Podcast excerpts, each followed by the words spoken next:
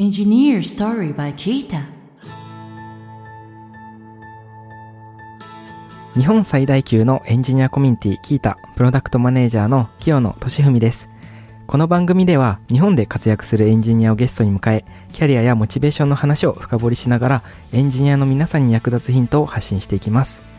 今回のテーマは CTO 視点でのエンジニアリングです。今回はですね、あの CTO の方と一緒にエンジニアリングについていろいろ語っていけたらなと思っています。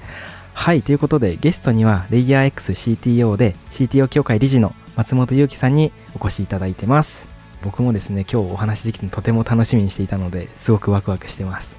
では本日のゲストを紹介します。レイヤー X CTO で CTO 協会理事の松本祐樹さんです。よろしくお願いします。はい、それでは簡単に自己紹介お願いします。はい、えっ、ー、と、今の肩書きでいくと、レイヤー X という会社の、まあ、代表取締役兼 CTO という、あの、立場で今会社の経営の方をさせていただいております。で、あとそれ以外にあの、今ありましたけども、まあ、CTO 協会、まあ、大体こう今、日本中のこう、スタートアップとか、まあ、いろいろな会社の CTO が700名ほどですね、所属しているコミュニティがありまして、うん、まあ、それを運営しているあの、一般社団法人日本 CTO 協会というところで、理事もさせていただいております。まあ、その他今、2社ほど社外取締役などもしておりまして、会社のガバナンスとかなんかそういったところも含めて、割とエンジニアリング以外もいろいろと取り組ませていただいておるようなところです。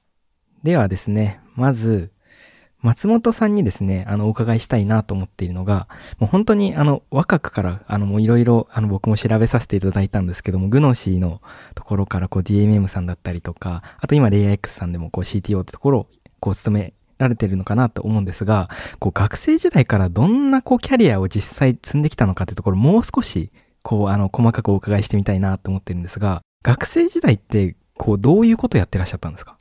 そうですね。あの、学生時代、プログラミング始めたのが、うん、大学3年生、2年か3年ぐらいなんですよ。そうなんです、ね、はい。あの、プログラミング始めたのも、起業がきっかけみたいなところがあって、うん、はい。まあ、大学2年かな、3年の時に、まあ、あの、最初起業しようと思ったんですね。エンジニアよりも先に、うんうんうん。で、会社始めようかなって、その年は、あの、始めなかったんですけども、うん、まあ、知人のこう、OB と、あと友人と一緒に起業しようとしたという年があって、うん、でそこからまあやらなかったんだけども、そこからこう、まあ他にも起業したい人たちといろいろ会ってるうちに、まあ松本さん一緒にやりませんかというのをお誘いいただいて、うん、で、その当時あの、まあ友人が CEO をやって、僕が CTO をやると。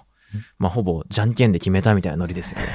はい。で、そんなノリで CTO として、僕のエンジニアキャリアが始まったということで、うんうんうん、あの、本当にあの、最初から CTO だったんですよ。プログラミングもまあそこから始めたと言っても過言じゃない。まあ授業は一応取ってたんですけど、はい、まあ、ちゃんと、まあ、いわゆるプロダクト作りなんか始めたのはもうそのぐらいですね。うん、あ、そうだったんですね。じゃあ、大学でこう、例えばコンピューターサイエンスとかを専攻してたとか、そういうわけでもないですかね？そうですね。あのー、まあ、2年生っていうとまだ教養課程なので、はいはいはい、はい、あの、東京大学の方出身なんですけど、はいあの、教養課程だったので、特にこう、まあ、コンピューターサイエンスを専門に取っているってこともなく、で、大学3年の時に、まあ、あの、一応機械系と、こう、情報系両方取れそうな学科にはいたんですけども、うん、もうその時には起業してしまってたので、はい。はい。あの、もうずっと独学でプログラミングをやっていたっていうのが正しいですね。へえ、あ、そうなんですね。ありがとうございます。なんかなかなかこう、結構その、エンジニアとして、こう、経営やってらっしゃる方って、もともとエンジニアリングが好きで、プロダクト作ってたら、こう、それがサービスとしてうまくいったんで、経営もやってますみたいな方が多かった印象があるので、僕は。なんかすごい、あの、結構違うタイプの今、キャリアを積んでらっしゃるんだなってお話聞いてて感じました。確かに周りは結構、あの、まあ、昔からプログラミングをやっていますとか、うんうんはい、なんかこう、ね、小学生からゲームプログラミングから入りましたとか、はい、そういった知人が多いんですけど、はい、自分自身はなんか全然そういうタイプでもなかったので、ちょっとこう、うんうん、まあ、特殊なタイプだったかもしれないですね。先ほどあのお話にも、の中にもあったと思うんですけど、こう最初起業したいってお話あったじゃないですか。だからそもそもなんで起業したいってこう学生時代からこう思ったのかみたいなところをお伺いしてもいいですか？一番最初は、まああの、自分の親もまああの自分、自営業だったので、うんうん、まあそもそもこう起業というものが身近だったのと、はい。まああの大学の OB になんか、そそのかされたみたいなところもありますよね。起業一緒にしましょうよ、みたいな。はいはいはい。それまでは普通にこう、意識高い、こう、学生いわゆるですね、意識高い学生で、あの、まあ、外資系コンサル行こうかなとか、なんかそんなこと考えてたような人間だったんですけど、はい、まあ、そこから起業っていうものに触れて、あ、自分で業を作って稼ぐ、仕事作って稼ぐ、これ面白いな、みたいな感じになってきて、で、まあ、あの、そうなると自然と、まあ、2010年頃なんで、はい。あの、SNS 全盛ですかね。はい。あの、 mixi とか Facebook とかがこう大きく日本でも流行っていて、はい。で、まあ、SNS 作ろうぜとかそういう話に自然となっていって、うんうんうん、だったらプログラミング必要だよねみたいになってきたみたいな。うんうんうんはい。で、まあ、それが楽しかったから、まあ、起業してたみたいなところはありますよね。はい、はい、ああ、そうなんですね。ありがとうございます。だからこう実際もう学生時代からってなると、まあ実際こう働いて、会社員として働いたご経験っていうのは、まあない状態からこういろいろやってらっしゃるのかなと思うんですけど、こう実際そこからもうゼロから経営入ってみて大変だったこととか、こうしんどかったことみたいなもしあればお伺いしてみたいです。いや、しんどいことしかないですよね。その、お金の受け取り方すらわからないわけですよ。はいはい。あの、請求書という概念すら知らないみたいな。はい、今、請求書のね、サービスやってる会社やってますけど、はいはい起業した当時って請求書って何領収書って何違いはよくわからんみたいなレベルで経営してるわけですよ。はい。まあ、経営と言ってもなんかもう本当大学のなんかサークル活動に近いレベルですよね。なんか物作って、なんか出しては見るけど、広告の打ち方もわからなければ、みたいな、はい、なんか物だけがあるみたいな状態で。はい、はいもうその辺でこう手探り手探りでいろんな人に会ったりを、あの出資をしてもらったりしながらだんだん勉強してったみたいな感じですし、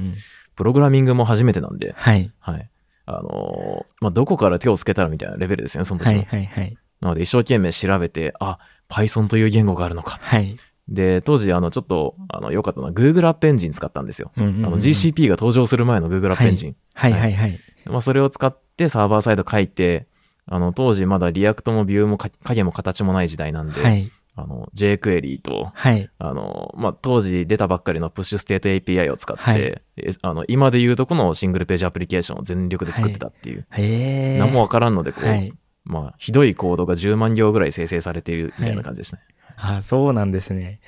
ええなかなかその当時のこう、ウェブアプリケーションとかウェブサービスのこう作ってた当時のこう雰囲気とかあんまり知らなかったので、お話聞いてて、あ、そんな感じだったんだなっていうふうに今思いました。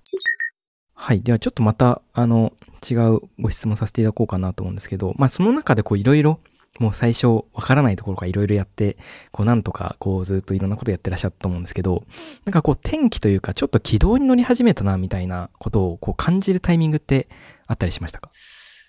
まあ、4社目がグノシーなんですよね。はい。あ実は今言った会社、1社目が1年目うまくいかず、はい、で、またその後こうフリーランスと、まあ、知人の会社の立ち上げ足掛けで手伝ったり、はい、で、もう1社、あの、まあ、時間割のサービス作ったりしていて、はい。で、その頃までは本当にこう、師匠もそんなにいない、みんな周りも学生みたいな状態で開発してたので、はい。はい。まあ、一時期こう、まあ、IBM の人とかにいろいろ教えてもらったりとかしてたんですけど、うんうんうん、なんか、まあ、ほとんどこう手探り状態だったので、で、グノッシーって会社を、うん、が、まあ、できるぞと。で、会社になるんで来てくれないかってことで、まあ、誘われて二つ返事で入ったんですけども、はい、まあ、そこでやっぱいろんなこう、まあ、シニアな人にも会えたっていうのが、一番大きな転機だったんじゃないかなと思いますね。あ、そうだったんですね。あの、初めての、こう、キャリアがグノシーさんだと僕は思ってたので あその前からもやっぱいろんな挑戦しながら、まあ、失敗もしながら、失敗だらけですね。やってらっしゃったってことだったんですね。はい、ありがとうございます。いや、なんかもう今のお話聞いている感じ、こう、なんか本当にいろんなことをすごいやってらっしゃるなっていう風に感じていて、本当にもう学生時代自分と比べたら、自分何やってんだろうみたいな 気持ちになるような、こう、すごい本当にキャリア積んでらっしゃるなと思ったんですけど、もう今聞いてた感じ、こう、ただこうなんかたまたま運が良かったとか、そういうことでは本当になくて、やっぱ自分から行動を起こし続けてらっしゃるなっていうふうに今感じたんですけど、なんでその行動をし続けられたのかみたいな、こう原動力みたいなところをお伺いしてみたいんですが、学生時代って、はい、あの失敗しても何も痛いことないじゃないですか。はい。まあ借金しなければ、とりあえず何か苦しいことはないので、はい、まあ失敗し続けた方が得だなっていうのが当時から思ってたんで、なんかとにかく挑戦はしておこうと。はい。ただまあ、あの、1回目より2回目やっぱうまくいきたいよねっていう、まあ、あの、エンジニア根性もあるので、はい、まあ、それをこう繰り返していくと、まあ、前回よりはうまくいったかもしれない。うんうんうん、まあ、失敗したけど、みたいなことを繰り返していくんで、うん、まあ、そういうのを繰り返しただけなんですよね。なんか何か特殊なことをしてたっていうよりは。ただ、あと、なんか周りのコミュニティは結構大事にしてたかもしれないですね。うんうんうんうん、友達を作っていくとか、起業家のコミュニティとか。はい。やっぱ当時その学生時代一緒にこう起業していた仲間もだし、あのー、まあ、その周りにいた、あの、若いエンジニアたち、うん、今ですね、知る限りみんな CTO になってるみたいな。ええー、あ、そうなん、ね、感じなんですよ。えー、はい。あの、僕のその、まあ、3社目で、まあ、ラビットという会社にいたんですけど、はい、まあ、そこにいたエンジニアたち、みんなもう今 CTO なんですよね。はい、例えば、あの、先日、クックパッドの CTO に就任した星さんとか、はい。はい、えー、あ、そうなんですね。働いてたんですよ。はい。ええ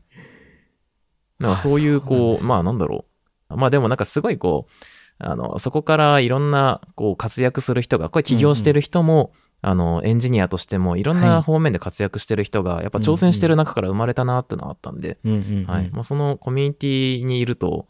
周りがなんか勝手にすごいことやり始めるから、はい、悔しくて勝手に前に進むみたいな、はい、はい、俺もやらなきゃ出せみたいな、はいはい、あるじゃないですか、はい、そういうので結構、なんか、あのー、まあ、早くからいろいろやってきたんですねって言われるんですけど、まあ、単にそこで煽られただけなんじゃないかみたいな、うん、そんな気がしますね。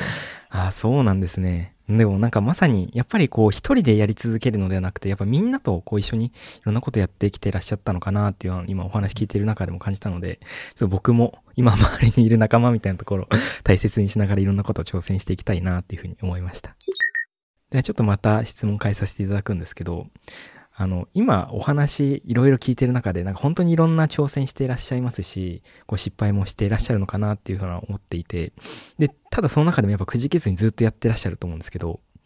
なんか実際今、あの、こう続けられた原動力のところはちょっと聞きつつも、やっぱどうしてもメンタルしんどい時とかってあるんじゃないかなって気がしていて。はいはいはい。なんかそのメンタルのところをこうどうやってこうケアしているとか、こう維持しているのかみたいな、こうぶっちゃけ息抜きってしてるのかなみたいなところをお伺いしてみたいなって思いました。ああ、なんか、それは今と昔とまた違うなと思っていて、うんまあ年齢とかその自分の生活状況でも変わってくるんで、うん、昔はですね、ここからはむっちゃ俗っぽい話なんですけど、はい。やっぱりストックオプション大きかったよね。はい。いや、元も子もないこと言うなと思うんですけど、それすごい大事で。はい。もうここ乗り越えたらこういう成功があるみたいな夢っていうのは、はい、やっぱその最初、あの、本当まあある種無一文なので、はい。まあそこからこう成功していくって意味ではとても夢があったので、まあどんな辛いことがあっても、歯食いしばって、この SO のベスティング期間過ぎて、あの、ちゃんと株売れるまでやるぞみたいな、はい、そういう気合だけはあったんですよ。はい。少なくとも、あの、グノシーはね、あの、2年半ぐらいで上場したので、うんまあ、あとはもう、とにかくこの会社を良くすれば、なんとかなると思っていたので。ただ、正直その途中やっぱ折れそうになってることはあって、はい。はい。それはあのー、開発が辛いとかはないんですよ、特に。どんなに難しい課題でも、まあ、やりゃなんとかなると思ってたんですよ。はいで、実際やれば、まあ、なんとかなってきてると。なんですけど、人の問題だけはそうもいかなくて。ああ、なるほど。今でこそそのソフトウェアと人を、まあ、等しくせ、まあ、どういうふうにこう組織として、まあ、アーキテクチャ組んでいくかみたいなことを言えるぐらいまでなんかこう、慣れてきたんですけど、当時、25歳かな上場時が。で、その時に、まあ、会社がこう、すごく状態が悪くて、はい、はい、荒れていて、うん、まあ簡単に言うとその年、こう3分の1エンジニアが退職してるみたいな。ああ、そうなんですね。10名ぐらいですね。うんうんうん、で、まあそれの立て直しに奔走してるわけですけど、うん、まあなんかそもそもね、社会人的な常識もないやつがマネジメントできんのかというとできないので、はいうん、まああのそこの勉強からスタートしつつ、なんかみんなに迷惑かけながら立て直ししてたので、この時だけは本気でこう辛かったですね。いやそうなんですね。いや確かにこう人の問題って、まあ、あの、実は僕も開発統括としてこうマネジメントやってたりもするので、こうまさにやっぱ人のところってどうしても、こうなんか、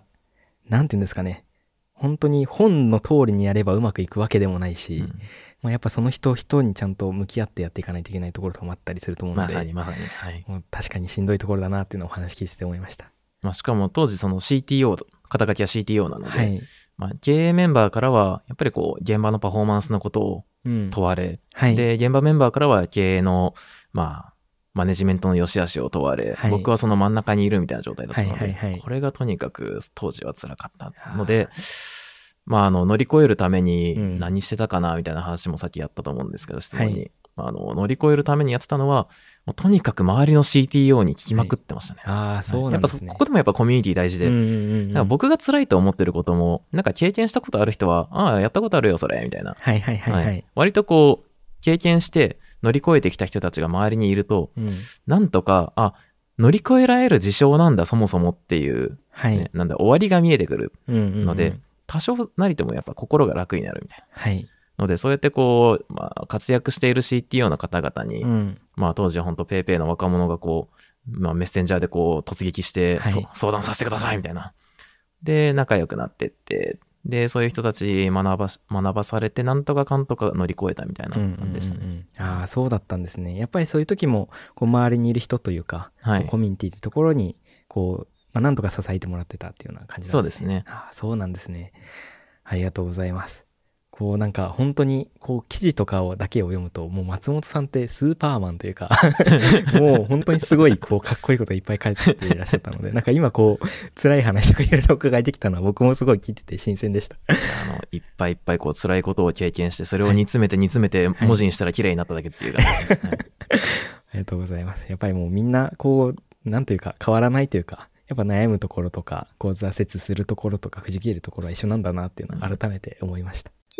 続いてがですね、えっと、CTO 視点でのエンジニアリングとエンジニア組織っていうところについていろいろお伺いしていきたいなと思うんですが、こう CTO としてこうエンジニアリングとかエンジニア組織っていうところをこうなんかどういうこう考え方で捉えてるかみたいなところをお伺いしていきたいなって思っています。で最初にこうお伺いしたいなっていうのがこうそもそもやっぱ CTO ってある意味でこうエンジニアリングっていうところはこう役割としては持ちつつやっぱ経営っていうところにすごいこう携わってる役割だと思うので、やっぱ技術的観点もそうですし、やっぱビジネス観点とか、組織観点とか、いろんな観点をこういろいろ見ながら、こういろんな判断をしていかないといけないと思うんですけど、なんかその観点っていうところを、どういう塩梅で、どういう側面を見ながら、どういう決定をしているのかみたいなところを、普段どうやってやってらっしゃるのかってところをまずお伺いしてみたいなって思ってます。あの、まあ、CTO って、まあ、大前提経営者なので、はい、エンジニアじゃないと思ってるんですよ。はい、まあ、エンジニアではあるんだけど、あの、軸足はどっちかというと経営者なんですよ。うんうんうん、なので、経営者、僕なりのこう、経営者としてのこう、やらなきゃいけないことっていうのは、うん、まあ、あの、まあ、まずは従業員がいて、はい、社員っていうか仲間たちがいて、うん、で、お客様がいて、うん、で、まあ、僕らを応援してくれてる株主、まあ、ステークホルダーの皆さんがいて、はい、で、社会がある。で、この中で、あの、この4社がですね、みんなこう幸せになる方法を探すのが、まあ、まあ、幸せになる方法のと、あの、矛盾しないやり方で、自分のビジョンとかミッションとかやりたいことっていうのを、あの、うんうん、まあ、維持できる形、健全な形で実現する。これが経営だと思っていて、はい、大前提、まずこれをやることが僕の仕事だと思ってるんですね。うんうん、まあ、その健全にっていうのは、まあ、短期だけじゃなくて長期でもちゃんと達成できてるみたいな。うんで、その時に、まあ、経営者として、こう、技術にどう向き合うのか、組織にどう向き合うのかというと、うん、さっきの健全性が一番、まあ、ネックになってくるので、うん、じゃあなんかこの事業って、1年後はこうなってる。なんか3年後はこうしたい。10年後はこんな夢があるみたいな。まあ大体そんなこう、まあ時間軸が遠いほどちょっと不確実にはなるんですけど、うん、それ見据えた時に、今のあるべき技術選定ってどういうことなんだっけとか、うんうんうん、今、まあ、短期的に無理やり取ってしまったトレードオフってなんだっけとか、うんうんうん、まあ、そういったものをですね、あの常に頭に、まあ、ある程度入れておいて、うんうんうん、でそれを全部総合して戦略を立てる、うん、あとこれが実現するためにはやっぱ組織とあの1対1でちゃんと対応してる必要があると思ってるんですよ。まあ、最近はもう皆さんあのコンウェイの法則だ逆コンウェイ戦略だってあのよく言ってるんで、はい、なんかもう耳たこだとは思うんですけど、うん、やっぱりこう社内全体をまあ、ソフトウェアでより強くするためには、まあ、ソフトウェア設計と、うん、あの組織の形っていうのを、うん、まあ、双方、まあ、1年3年5年とか、まあ、僕よくあのその間取って1年半ぐらい先までを見ながら設計するんですけど、まあ、その視点で、まあ、組織をどうしていくかなみたいなことをずっと考えていると。例えばこの事業っていうのは、まあ、ドメイン分解すると、まあ、こういういくつかのドメインに分解できて、うん、まあ、この境界はこういうふうに設計して、うん、でその中にはシステムこういうふうに作っていくべきで、うん、でそれをユーザーは、まあ、社員、社内の人はこういう人が使って、で、エンドユーザーはこういう人がいて、で、それを作るのは誰で、っ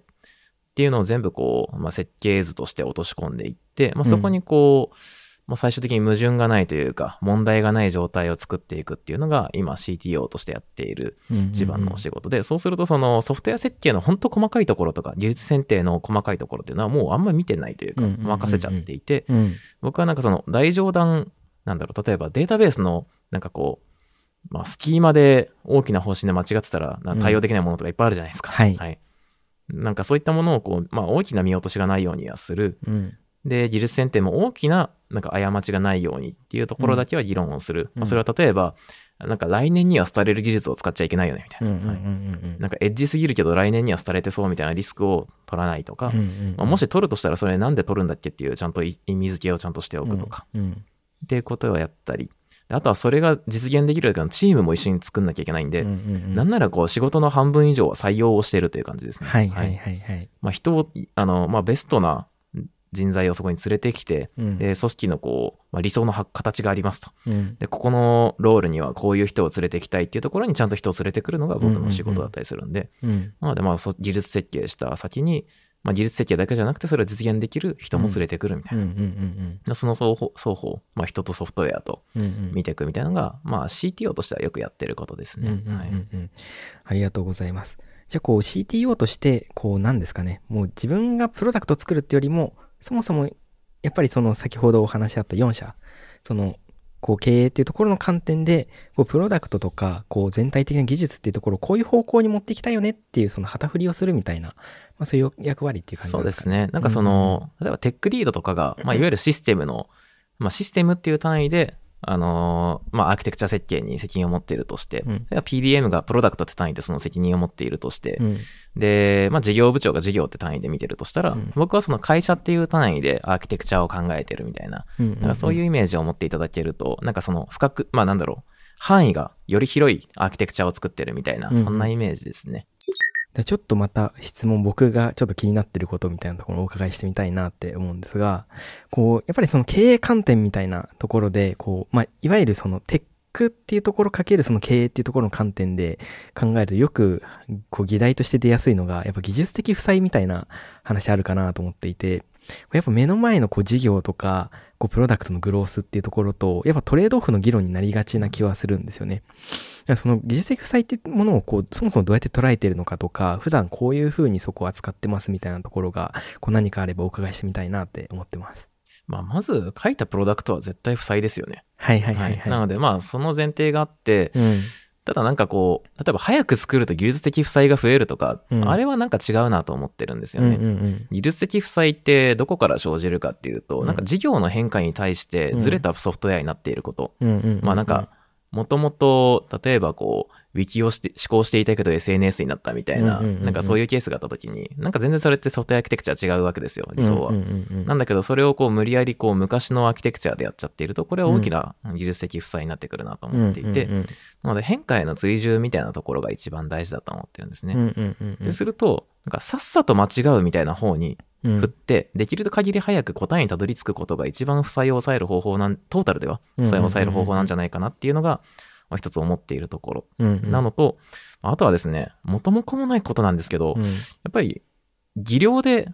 あの、負債の生まれる量なんて全然変わるなと思っていて、はい、同じ1ヶ月かけて作ったものでも、うん、やっぱりこう、まあ、今、うちの社内にいるメンバーたちを見ていると、まあ、なんか、僕が学生の時の1ヶ月のコードと、彼らの書くコードは、もう全然違うと。うんうんうん、あの、まあ、当然ながら、なんかあの、リファクタリング可能性とかもきちんと考慮されている、テストもある、CI があって、CD があって、で、品質指標なんかも見ていて、で、QA のプロセスもちゃんと組まれていて、っていう状態と、なんかわかんないから一生懸命調べながら作ってますっていうプロダクトだと、まあ当然生まれる負債の量が違うので、まああの、一番大事なのは良いチームを組むこと。が、あの技術的負債にまあ抗うこう元も子もない答えかなと思っています。で、そうですね。で、その中でも、まあ、長期と短期でこうあ、あるべきアーキテクチャが違ったりもするんで、うん、まあ、少なくともその2つ、短期と長期でこう、まあ、議論が白熱するような状態を作っておくことも、まあ、当然やっておくべきかなと思っているので、うん、まあ、そこの中でこう、バランス取りながら作っていくと、まあ、比較的中長期でも、まあ、あの変化に追従できるソフトウェアになるんじゃないかなと思ってます。うんうんうん、まあ、変化に追従できれば、僕はまあなんか開発体験が多少落ちていたとしても、うん、まあ、事業的に見れば負債ではないと思ってるんですね。うんうんうん、なんか事業の変化についていけないこと自体が一番の問題なので、うんうんうん、なんか明日こういう方向にプロダクト、あの、まあ、舵を切ろうと思ってるって言った時に、うん、すいません、私のプロダクトだと1年かかりますって言われたら、これって失敗なわけですよ。そうじゃなくて、なんかこっちに行きます、右に行きますって言われたら、ちゃんと右に舵を切れるように、はい、あの変化しやすい、まあ、捨てやすいプロダクト作りですね、うん、僕がいつも言ってるのは。うん、まあ、捨てやすいコードを書くっていうのを、うん、まあ、意識するようにっていうのはよくやってます。うんうんうん。あなるほど。ありがとうございます。こうどっかのイベントでもちょうどなんか同じようなこうお話しする中でこうやっぱりソフトウェアって生ものだよねみたいな、まあ、話はこう語られることはやっぱりあの過去もあったなって今お話聞きながら感じててやっぱりこうプロダクトって生まれた時点からやっぱこう例えば言語とかもバージョンどんどん新しいの出ていくし何も触らなくてもどんどんこう負債が溜まっていくみたいなものだと思うのでまさになんかそこをこう常に最新であることっていうところがこう常にいいっていうよりも常にやっぱりそこをこう自分たちが変化したい時に自由に変化できる状態をしっかり担保するためにここまではちゃんとこう担保するとかここまで切り分けていろいろできるようにするみたいなことを考えていくのが大事なのかなっていうのは今お話聞いて僕も感じました。うん、まあこれを言うとこう賛否両論はあるんですけど、うん、やっぱりこう最新のソフトウェアに追いついているかってことよりも、うん、まあ、自分たちが事業上達成したい変化に追従できていて達成したい非機能要件をちゃんと満たせているかみたいな、まあ、この観点が、まあ、どれぐらいの視点で担保できてるのかだ,、だけだと思うんですよね。逆にこう最新に寄りすぎたから、まあな、なんか問題が出てくるみたいなこともね当然あると思ってますし、まあ、個人的にはなんか事業まあ、事業っていうとなんかこう硬いなんか仕事みたいな話になるんですけど、うん、まあ、もっと言うとユーザーが欲しいものがちゃんと早く届くようにすることに一番頭を使おうぜだと思ってますし、まあそのためにはそうですね負債を減らす意味ではまあシンプルに作ろうっていうのが一番大事な、うん、まあ一番っていうかまあ大事なことなんじゃないかなと思います、うんうんうん。はい、ありがとうございます。ちょっと最後一個だけ聞いてもいいですか？はい。この回で。はいちょっと今、あの、お話いろいろ聞いてる中で、やっぱりその経営っていうところで、こう、まあ、CTO みたいな、こう、役割として、こう、なんですかね、いわゆるエンジニアリングがわかる方が入ってらっしゃることって、やっぱすごい価値あるなっていうふうに今感じたんですけど、その一方でやっぱ CTO みたいな役割がない会社さんとかも多いと思うんですね、やっぱり実際問題。こうソフトウェア作ってても、やっぱその経営陣にこうエンジニアリングわかる人はいないみたいな会社多かったりすると思うんですけど、なんかその中で、こう、とはいえやっぱりそういう技術っていうところの観点でプロダクト良くしていきたいみたいな思いを持っている人がもしいたとしたら、なんかどういう動きしていくと良さそうかみたいなところが、もしアドバイスなどあればお伺いしてもいいですか？ああ、まあ僕はやっぱり経営陣にどうやって入っていくかっていう視点を持つのが、まあ最初かなと思っていて、なんかその、はい当然僕はよく CEO、あの、起業家の集まりとかもあるんで、うん、よく、いや、ソフトウェアわからんのに経営してるって僕的に意味がわかんないんですけどってよく言うんですよ。はい。はい。そうするとなんかこう、コンサル出身とかの人たちに、いや、分業が大事だって言われて、うん、もうそういうこと言われると、ちょっとピキッと決められて。いえいえ、そうではないですよって話をするんですけどね。はいうん、ただ、あの、まあ、とはいえ、こう、まあ、双方歩み寄っていくことが大事かなと思っているので、うん、あの、もし自分がなんかそこで、まあ、よりこう自分がプロダクトとかソフトウェアをより良くしていきたいと思うのであれば、うん、やっぱりその自分がより良くしていきたいと思っている方向性と、うん、まあ、会社のよな向かいたい方向性例えばそれは社長だったりとか経営陣が向かいたい方向性、うん、まあ、これがどうやったら寄り添うのかっていう視点をあの持っていくのと、うんうん、まあ、それをですねあの経営陣の言葉で語れるかみたいな、うん、まあ、その部分に注目した方がいいかなと思ってます。相手に理解してもらえないことは、相手も取り入れることができないんで、相手の言葉で今こう考えれば確かに今社長とか CO とかが、まあ、これは大事なことだと言ってくれるだろうみたいな、まあ、そういうふうにこうなんだろうな相手とのコミュニケーションをしていくというか、うん、あの僕は、まあ、言葉選ばずに言うと攻略していくっていう言ってるんですけど、はい、はいまあ、相手のこう、なんか思考パターンとかを読んでいって、うん、こういう言葉でこういう風な、あの、モチベーションでこういうことを語れば、うん、おそらくこの人は動くっていうのを、まあ、丁寧に分析して、はい、まあ、それをベースにきちんと技術戦略を寄り添わせて作っていくことで、うん、まあ、それはあのそのままあの経営からの信頼にもつながって、まあ、結果としてそれがこう CTO になるってことにつながっていくと思うんですよね。うんうんうんうんうん。なるほど、ありがとうございます。もうまさにこう、いないなら自分がこう、経営っていうところに対して入っていくみたいな、こう、スタンスっていうのは、なんかまさに、こう、松本さんらしいご回答というかあ、確かにそれができたら、確かに自分が CTO になればいいんだ、みたいなのは、あの、感じました。ありがとうございます。なんか、でも今お話聞いてる中で、やっぱ改めて感じたのが、なんかその経営陣にただ求めるだけではなくて、やっぱ自分ごと化して自分がこうそこに一緒に介入していくっていうスタンスとか考え方っていうのがすごい大事なのかなっていうのは、今お話聞いてて感じました。まあどうしても、まあさっきのお話の中にもありましたけど、こう技術がわからない方に技術を分かってもらうみたいなのは結構やっぱ大変なところとかあると思うので、逆に自分が、その、今経営者の人たちが考えてることを知って自分がそれを踏まえた上でそのテクノロジーみたいなところも伝えていくみたいな、コミュニケーション取れるといいのかなっていうのは思いました。松本さん今日はありがとうございました。はい、まだまだですね、お話足りないので次回も松本さんとお送りします。いや、もう今回はですね、本当にいろんな貴重なお話を伺えて僕もすごいあの、貴重な、もう、なんかいろいろ勉強になる時間になったなと思ってます。はい、もう次回からもいろいろお話できるのが今から楽しみです。はい。さて、この番組ではですね、感想や質問、リクエストなどお待ちしております。番組詳細欄にあるリンクよりお気軽にご投稿ください。Twitter ではハッシュタグ、エンジニアストーリーをつけてツイートしてください。そして Apple Podcast や Spotify の Podcast ではレビューもできますので、こちらにも感想を書いてもらえると嬉しいです。キータ株式会社はエンジニアを最高に幸せにするというミッションのもと、エンジニアに関する知識を記録、共有するためのサービス、キータ、エンジニアと企業のマッチングサービス、キータジョブズ、社内向け情報共有サービス、キータチームを運営しています。ぜひカタカナでキータと検索してチェックしてみてください。お相手はキータプロダクトマネージャーの清野俊文でした。